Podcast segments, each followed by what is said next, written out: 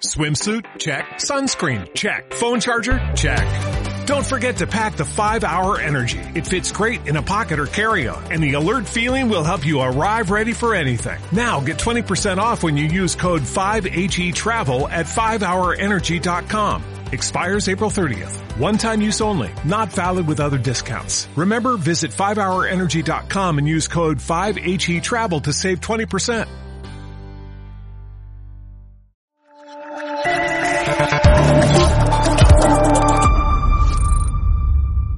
Cierra los ojos e imagina una televisión libre.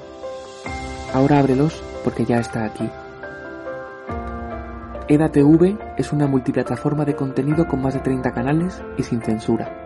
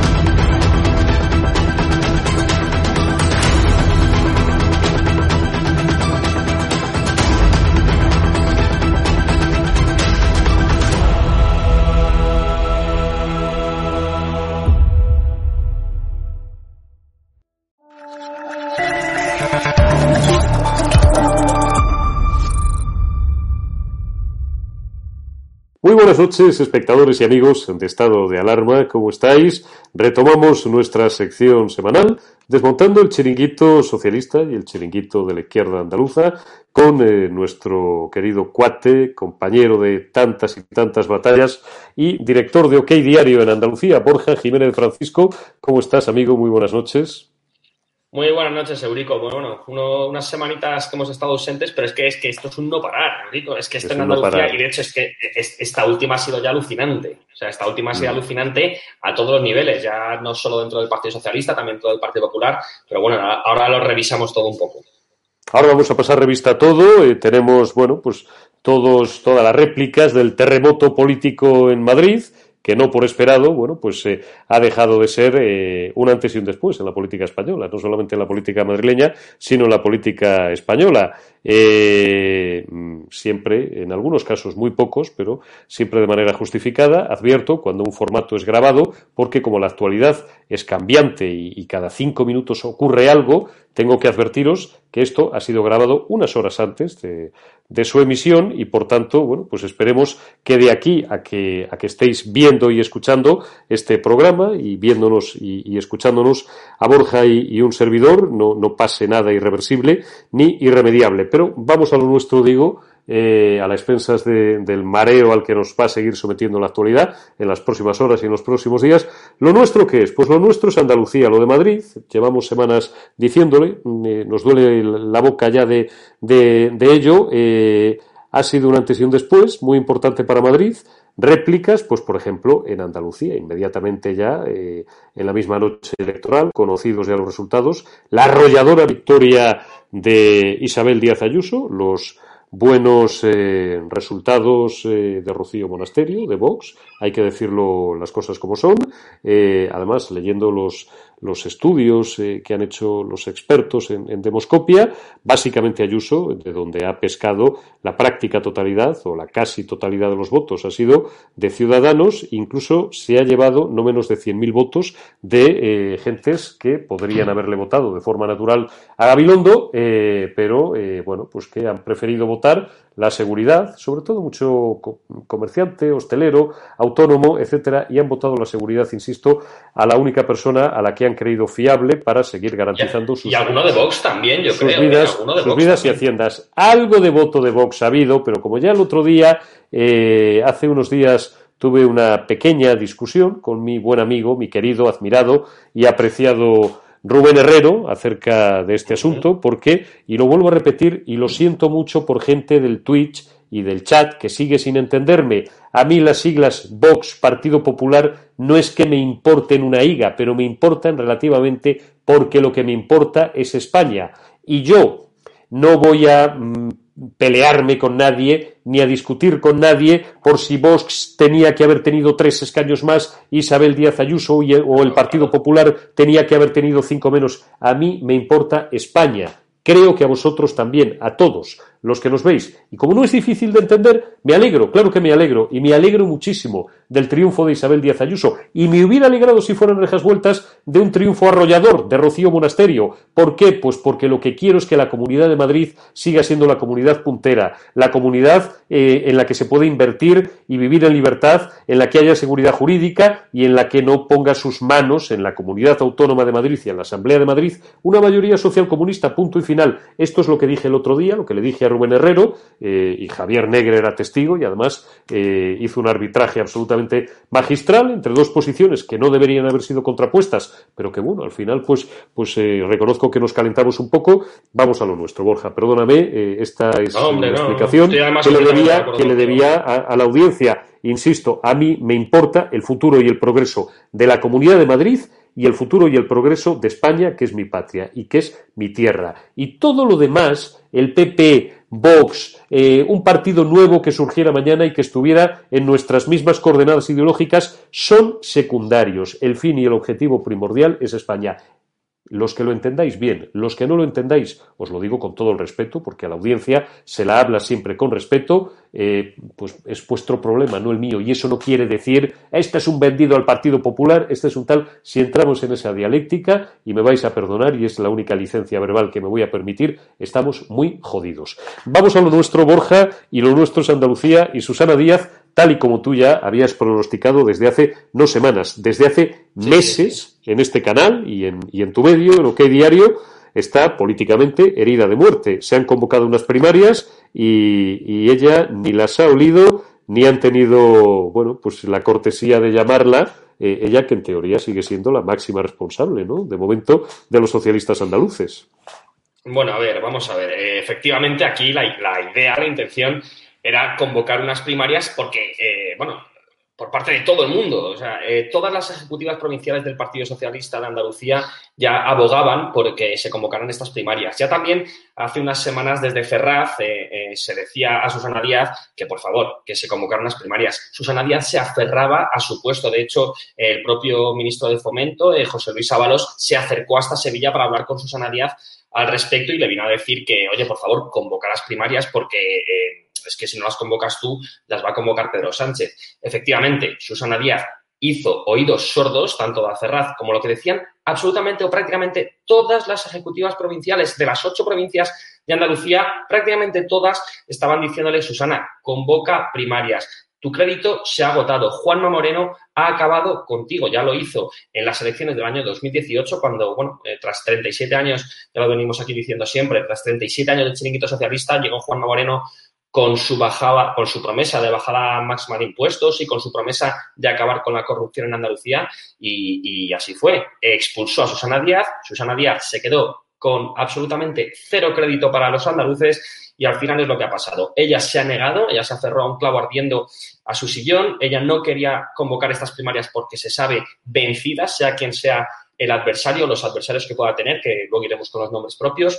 Uno de ellos que también hemos comentado muchísimo aquí en estado de arma y también en OK de Andalucía, eh, que es Juan Espadas, el alcalde de Sevilla. Y, finalmente eso es lo que ha pasado, pues que Susana Díaz se negaba completamente a, adelantar esta, estas primarias Así que Pedro Sánchez, que como secretario general del partido, ha decidido convocarlas en Andalucía, eh, sacando su puño de, hierro, ya que teóricamente Susana Díaz quien tiene que, tomar esta decisión y no el, presidente del Partido Socialista a nivel nacional. Sin embargo, bueno, pues eh, ayer nos enteramos de que finalmente cogía a Pedro Sánchez y decía, oye, Susana, que hay primarias, va haber primarias, me da igual lo que digas. Susana Díaz ha salido esta mañana, ha dicho que lo, lo aceptaba, no le quedaba más remedio que por supuesto se presentará y, como bien decía Seurico, llevábamos advirtiéndolo mucho tiempo, iban a adelantarse las primarias en el Partido Socialista Andaluz y así ha sido. Habrá primarias finalmente porque, lo insistimos otra vez, el crédito de Susana Díaz está absolutamente agotado en Andalucía. El crédito de Susana está absolutamente agotado en Andalucía. Susana, recuerdas como yo, hace cuántos años, pues tampoco es eh, el Pleistoceno superior, cuatro, cinco, seis años, venía a Madrid cuando Pedro Sánchez no era nadie prácticamente y después cuando era su oponente, pero un outsider, un tipo al que no apoyaba ni un solo peso pesado del aparato del partido, eh, le trataban además como un desgraciado, le humillaban como un pobre hombre. Era un muerto político, Pedro Sánchez. Era un muerto político, apestaba eh, aquel sábado sangriento del 1 de octubre de 2016 Parece mentira y han pasado solamente cuatro años y medio en el que el tipo dimitió llorando, después, bueno, de intentar, entre otras cosas, hacer trampas y colocar ahí una urna detrás de una cortina, todos lo recordamos, todo el mundo se rió de él cuando empezando por sus propios compañeros y cuadros de la dirección del partido, en aquel momento cuando él dijo que iba a coger un coche y se iba a recorrer España entera. Y yo esto, y fijaos lo sospechoso que soy de ser socialista, se lo reconoceré siempre, porque en mi otra faceta profesional me dedico a esto. Me dedico a cosas que hay gente que no cree mucho en ellas, yo cada día más, a cosas, eh, a mí el término coach no me gusta, pero sí me gusta el análisis del liderazgo, el análisis de cómo ayudar a una persona a mejorar, y, de muchas más cosas, pero sobre todo la resiliencia que demostró y la fortaleza que demostró que con el mero apoyo de Maricha, que entonces era su secretaria personal y su amiga, y con el apoyo de Begoña, de su mujer y de dos o tres amigos, se cogió un coche, se recorrió España entera y un año y medio después le ganó a Susana Díaz, la barrió del mapa, no le valió a Susana ni el apoyo de Felipe, ni el apoyo de Guerra, ni el apoyo de Bono, ni el apoyo de Rubalcaba, que en paz descanse, ni el apoyo de García Paje, ni el apoyo de nadie. Un Pedro Sánchez que había tenido que aguantar, que por cierto ahora sigue siendo presidente de Aragón, pues a un varón importante del PSOE, como Lambán. ¿Te acuerdas, Borja, cuando se levantó en mitad de aquel eh, tempestuoso comité federal y le dijo, apuntándole con el dedo, eh, así como le gusta hacer a Mónica García, Tú ya no eres nuestro secretario general. Un comité federal, por cierto, en el que hubo personas que casi llegaron a las manos. Eso se ha contado y eso lo hemos sabido. Bueno, pues ahora eh, Susana Díaz, pues, pues, sic transit gloria mundi, ¿no? Y, ahora le, le, está pasando la vida, pues la carísima factura que durante años ella jamás hubiera, hubiera imaginado que le iba, le iba a pasar. Esta larguísima exégesis, que Borja lo sabe porque, porque son muchos años de oficio como yo, es porque ahora mismo estoy contestando dos WhatsApps a la vez de un tema súper urgente que no nos podría transmitir. Borja sabe lo que es y mientras buscaba el guion que habíamos preparado. Y yo, te cojo testigo, único porque además precisamente eh, iba a comentar yo que, es que las relaciones entre Pedro Sánchez y Susana Díaz históricamente habían sido muy buenas y fue precisamente esa convocatoria de primarias a nivel nacional y esa, bueno, ganas de poder de Susana Díaz, que precisamente encima hoy ha dicho que ya no tiene ningún afán de poder dentro del Partido Socialista, que es una mentira, más, más mentira que nada. Y, finalmente se rompieron las relaciones hasta tal punto, Eurico, de que Pedro Sánchez esta mañana no le cogía el teléfono a Susana Díaz. Hasta tal punto, Eurico, hasta tal punto, Eurico, de que Susana Díaz lo ha dicho hoy, nosotros también lo adelantábamos esta mañana, no quería ir a Andalucía antes de que lo dijera a las 12 de mediodía Susana Díaz, que no le cogía el teléfono, no solo eso, sino que ayer se enteró por los medios de comunicación, Susana Díaz, de que, de que Pedro Sánchez iba a sacar su puño de hierro de que iba a convocar las primarias él por, por su propia decisión, de forma unilateral y sin ni siquiera eh, plantear un debate en el Partido Socialista, un debate interno. Es un poco lo que ha venido a quejarse hoy también Susana Díaz sobre el adelanto de estas primarias. Decir, hombre, Pedro, eh, no se lo ha dicho literalmente, no se lo ha dicho directamente, pero sí que es lo que, lo que le venía a reconocer. Le decía, vamos a ver, Pedro, eh, por lo menos, por lo menos, infórmame a mí primero para que yo pueda dar la cara. Pero no, Susana Díaz se ha enterado solamente por los medios de comunicación. Se enteró ayer por la tarde. Le envió un SMS, un mensaje a Pedro Sánchez que no fue contestado. Le ha hecho dos llamadas esta mañana, según hemos podido saber en OK de Andalucía, y tampoco le ha respondido a estas llamadas. Y no solo eso, sino que ya eh, desesperada Susana Díaz ha llamado a la persona que se acercó para hasta Sevilla para decirle que, iba a haber primarias sí o sí, que es el ministro de Fomento, que es eh, José Luis Ábalos. José Luis Ábalos lo que le ha transmitido a Susana Díaz es que, bueno, que él no tenía mucha idea de lo que quería hacer Pedro Sánchez en Andalucía, pero que esas primarias, pues bueno, que, era una decisión ya tomada. Sí, con, esa resignación ha cogido ya las, bueno, han convocado un, comité, un comité ejecutivo aquí en Andalucía, en el Partido Socialista, en Sevilla. Susana Díaz ha salido a dar la cara por primera vez eh, tras todo este maremoto político en el socialismo y ante los medios de comunicación ha, ha dicho eso, ha dado un palito a Pedro Sánchez diciéndole que, bueno, que se ha entrado por los medios de comunicación, que no había hablado todavía con él, lo cual, bueno, llama bastante la atención, tratándose de una decisión tan, vamos a decir, dictatorial por parte de Pedro Sánchez y, sin el apoyo de una Susana Díaz, que teóricamente es la líder del Partido Socialista Andaluz, y sobre todo es eso, que no le coja el teléfono, pues bueno, eh, eh, parece que ha dolido bastante a Susana Díaz, ya lo publicamos nosotros esta misma mañana no que de Andalucía, pero es una cosa que a las dos horas de publicarlo nosotros, la propia Susana Díaz ha reconocido. Eh, estaba completamente sorprendida de que no hubiera podido hablar todavía con Pedro Sánchez, habiendo pasado ya casi unas 12, 14 horas desde el anuncio de, y desde el anuncio de las prima, del adelanto de las primarias y insistimos, que se haya enterado a través de los medios de comunicación y no directamente por parte de Ferraz. Una primicia más de las muchas que ha dado ya en su carrera profesional Borja Jiménez de Francisco es la, eh, y además es un timbre de gloria, esto siempre para un periodista, probablemente el único que tenemos, eh, Borja, es el primer periodista en España que con total seriedad apostó por Juan Espadas que hace meses, los que seguís este espacio lo recordáis, como quien iba a ser el, contrincante, quien le iba a disputar, y como tiene el apoyo de Ferraz, el que le va a levantar la silla, para que vamos a andarnos ya con ambajes y con tonterías, a Susana Díaz. Juan Espadas, que por otra parte es un tipo que no está limpio, no está absolutamente limpio, porque tiene una hoja de servicios con muchas sombras, que os hemos comentado en muchas ocasiones en este programa, que ahora Borja brevísimamente nos va a recordar qué posibilidades tiene reales. Eh, Borja, insisto, tú que has sido el primero que eh, cuando nadie a lo mejor se atrevía o lo daban en hipótesis en condicional como probabilidad, dijiste, va a ser Juan Espadas. Y, no solo eso, Urico, cuando yo dije en estado de arma en OK Diario Andalucía que iba a ser Juan Espadas, no sabes la de gente que se me lanzó al cuello diciéndome, pero ¿cómo va a ser Juan Espadas si, si también está pringado con temas corruptos? Y, no y yo le dije, si es que no es cuestión de que esté pringado o no esté pringado. Para empezar, en el Partido Socialista Andaluz prácticamente parece que tienes que estar pringado para poder liderarlo, porque si no, como que no molas o no, eres más del rollo del socialismo aquí de Andalucía, que ya saben que les gustan mucho los chiringuitos. Es que es el favorito de Pedro Sánchez. Es que es el favorito de Pedro Sánchez. Había una segunda persona que también habíamos comentado aquí, que es la ministra de Hacienda, María Jesús Montero, que parece que se va a caer del barco, pero bueno, no vamos a, desvelar nada porque desde luego no hay nada confirmado. Ahora empezarán a salir los nombres, pero bueno, eh, todo hace indicar que la persona que va a suceder a Susana Díaz al frente del Partido Socialista Andaluz va a ser Juan Espadas.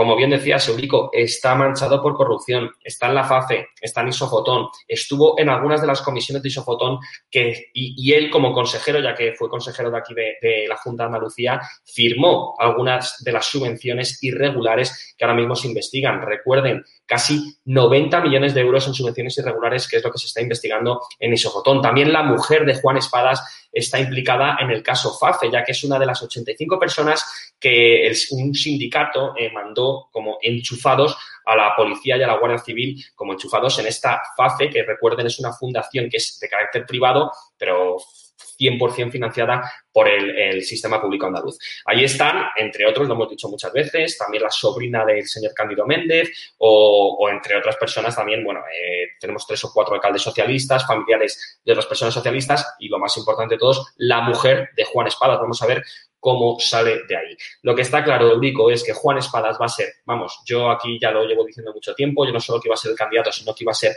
el sucesor de Susana Díaz y más claro que el agua. Esta misma mañana ha cogido y lo ha reconocido, ha dicho, sí, voy a presentar las primarias. Pero lo peor de todo, Eurico, es que este señor, que es alcalde de Sevilla y que teóricamente él no sabía nada de un posible adelanto electoral, lleva ya semanas o meses haciendo campaña. ¿Dónde se ha visto que un alcalde de una, de una ciudad tan importante como Sevilla se esté recorriendo todas las provincias, se esté recorriendo toda la comunidad. ¿Para qué? ¿Con qué objetivo? Porque es que lo estamos viendo, eh, es que no ha parado. Lo hemos visto en Málaga, lo hemos visto en Cádiz, lo hemos visto en. Bueno, no, me podría poner a repasar, pero es que no ha parado. De hecho, tanto Vox como el Partido Popular, como Ciudadanos aquí en Sevilla, no paran de decírselo, de decir, pero vamos a ver, Juan, ¿tú has visto cómo tiene Sevilla? ¿Tú has visto la de manteros que hay en Sevilla? ¿Tú has visto cómo está todo el tema de la inmigración ilegal en Sevilla? Lo hemos venimos publicando en OK Diario Andalucía. es impresionante el lamentable estado en el que se encuentra una ciudad tan preciosa como Sevilla, de suciedad. No hay limpieza. Y eso es una cosa que se tiene que encargar Juan Espadas. Entonces, Nosotros cuando tanteamos con los sevillanos qué opinión les merece Juan Espadas, no es nada positiva ni siquiera para los socialistas, que también reconocen, admiten los propios socialistas sevillanos que no lo está haciendo bien, ya no como alcalde, sino porque tiene la cabeza desde hace ya meses en el Partido Socialista Andaluz. Es algo que, que, se ve a la legua, que lleva haciendo campaña meses, Eurico, y eso desde luego no es de buen alcalde. Si hace eso siendo alcalde de Sevilla, yo entiendo que puede llegar un momento, como ha hecho, como hizo también Susana Díaz, en el que cuando esté al frente del Partido Socialista Andaluz, empieza a pensar un poquito más allá y empieza a pensar en liderar también el Partido Socialista.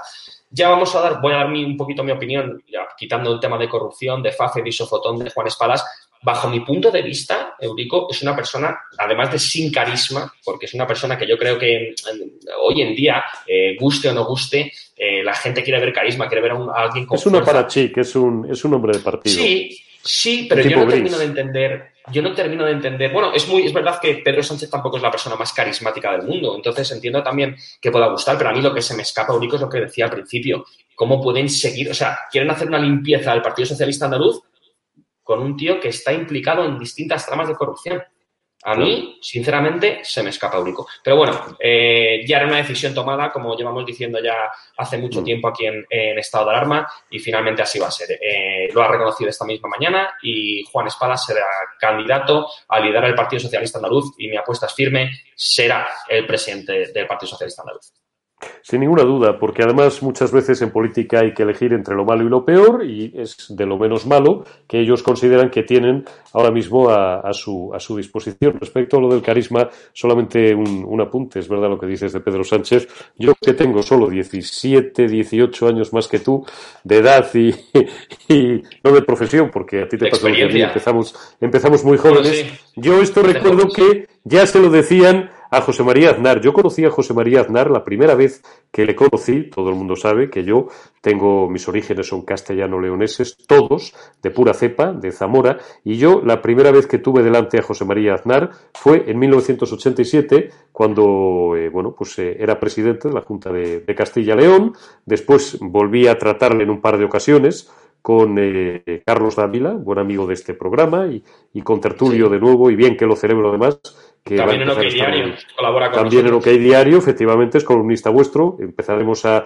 meterle todos los jueves que él quiera y, pueda, incluso en plató, porque es del gusto de nuestra audiencia. Carlos Dávila, pues era uno, uno de mi, fue uno de mis primeros jefes, ¿no? Cuando yo trabajaba con 19 años en la extinta Radio España de Madrid, y eh, por allí, en un par de ocasiones, pasó un José María Aznar que en aquella época, bien, venía de una gestión exitosa durante un par de años, dos años y medio aproximadamente, quiero recordar que estuvo en la Junta de Castilla y León, que después se la dejó a Jesús Posada, un año solamente, y después, bueno, pues le premió a Posada tiempo después con un ministerio, con el Ministerio de, Agricultura.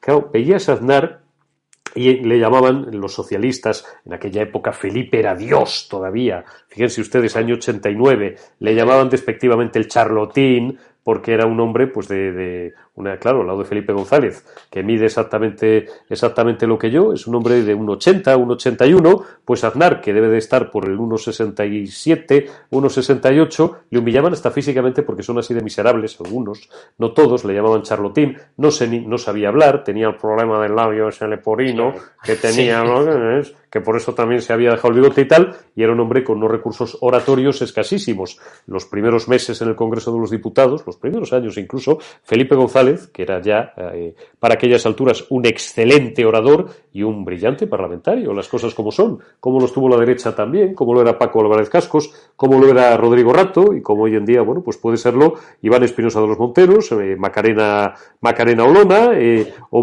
muchos, o muchos otros, ¿no? o Edmundo Val, que es un excelente Lamento, pero lo lamento a nivel personal por él, que es un excelente también orador parlamentario y muchos más.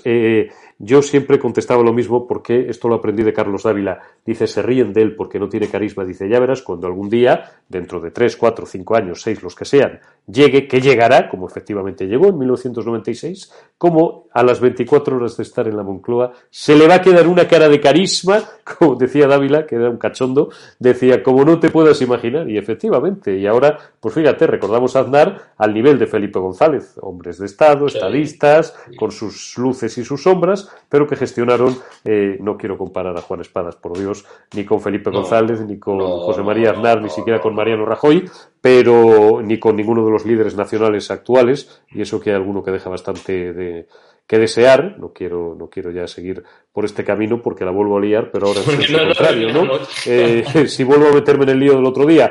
Pero efectivamente Juan Espadas, pues, pues, si es quien quiere Ferraz, será, porque sabemos que la democracia interna de los partidos es algo que no existe. Eh, dice la Constitución que el funcionamiento y estructura interna de los partidos políticos serán democráticos. Creo que es literal, además, así, así el artículo. Bueno, pues nadie ha visto nunca que eso funcione así. Muy rápidamente, Borja, vamos a, seguimos en lo mismo, pero va a haber elecciones anticipadas después del terremoto de Madrid en Andalucía. Eh, haz tu apuesta personal. ¿Tú cómo lo ves? Se está filtrando que, bueno, Juanma Moreno pues se lo está pensando, que sí, que no, que ya veremos, que a ver qué pasa.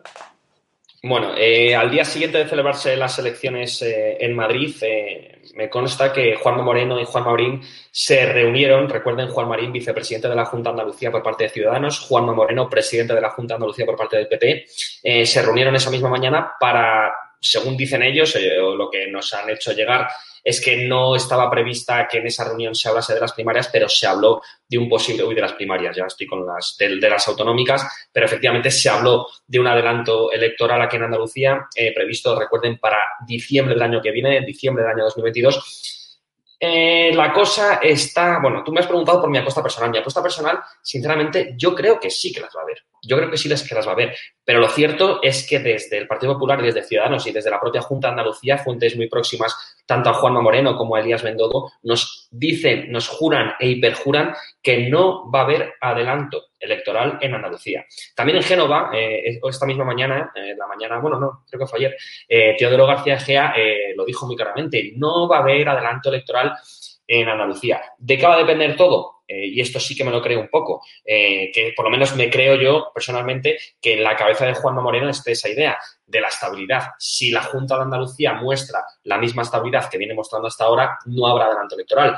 Sin embargo, eh, esta estabilidad, pues no sé yo hasta qué punto, porque vamos a ver, aquí las cosas son muy claras y, que nadie se ofenda, pero Ciudadanos está gravemente herido. Dicen que aquí en Andalucía no está tan herido como está, por ejemplo, en Madrid, porque es verdad que el trabajo que están haciendo al frente de, la comunidad es prácticamente impecable, no, pueden decir, no podemos decir nada. De hecho, cabe recordar que hace un par de semanas eh, anunciaron una nueva bajada masiva de impuestos en la comunidad. Ya más es que prácticamente no se van a poder bajar.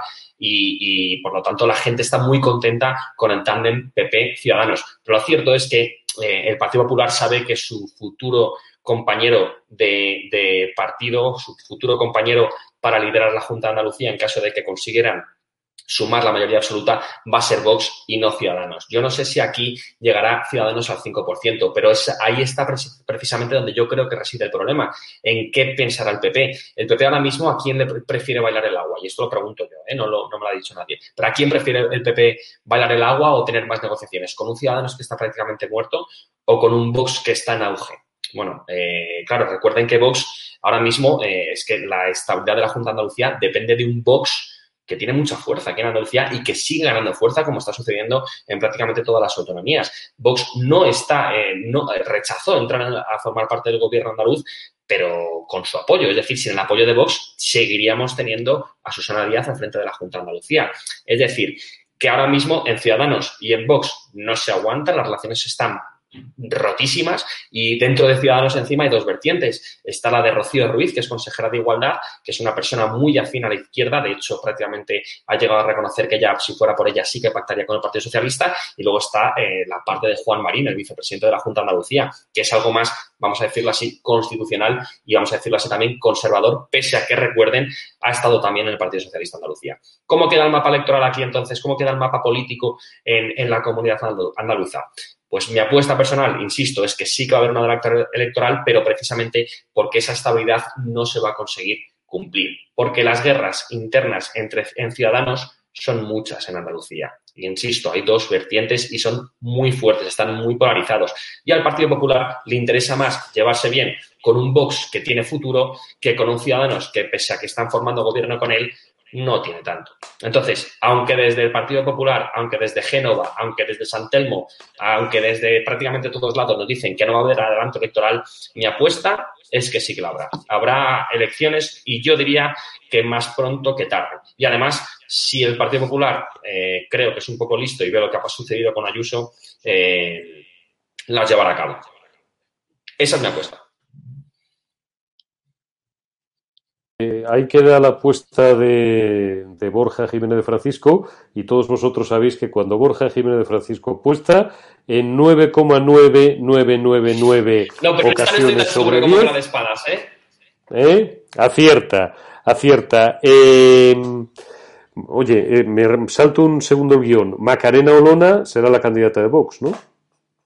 Pues eh, yo, sinceramente, esa, apuesta también la he hecho yo aquí. Desde Vox me juran y perjuran que no hay ninguna decisión tomada. Deberían de ir decidiéndolo, ¿eh? porque eh, es un error, ya lo hemos hablado tú y yo en algunas otras ocasiones, es un error político apurar hasta última hora. Macarena Olona, por supuesto, es suficientemente conocida, no. Lo siguiente, tanto en Andalucía como en toda España. Y querida. y querida. por supuesto, evidentemente, a eso también me refiero. Pero digo, tú no puedes apurar hasta el final sin desvelar el candidato, porque, y no quiero poner ejemplos por no ser hiriente, en fin, lo de siempre y tal, es que llevo 30 años. Os digo lo que, lo, que, lo que os decía el otro día, de verdad, que, que, llevo 31 años mirando, mirando esto, y está mal que yo lo diga, porque a alguno, a más de uno, le parecerá una chulería. Normalmente suelo saber lo que va a ocurrir casi siempre, casi siempre. Con Ayuso lo clavé, en las catalanas clavé los escaños, tengo un testigo que era Roberto Centeno, está grabado y tal, pero digo que suele ser mal negocio en política, desde el punto de vista de la estrategia,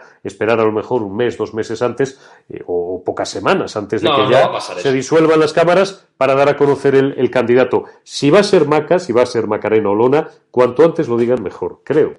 Bueno, a mí me consta, me consta que dentro de Vox eh, ya tenían pensado esperar por lo menos a que pasaran las elecciones en Madrid dar un pues, tiempo pues para refrescarse y ahora es cuando en teoría se van a sentar a, tomar esta decisión. Pero vamos, yo creo que todo el mundo lo ve bastante claro. Además que hay bastante confusión aquí en Andalucía porque todo el mundo se piensa que tienen que, suceder a Alejandro Hernández, que es ahora mismo el líder de Vox. Sin embargo, no es así. Alejandro Hernández no es el presidente, ni es el director, ni es prácticamente nadie en Vox. Es simplemente el portavoz en el Parlamento de Andalucía de Vox. Es decir, que no habría que sucederle.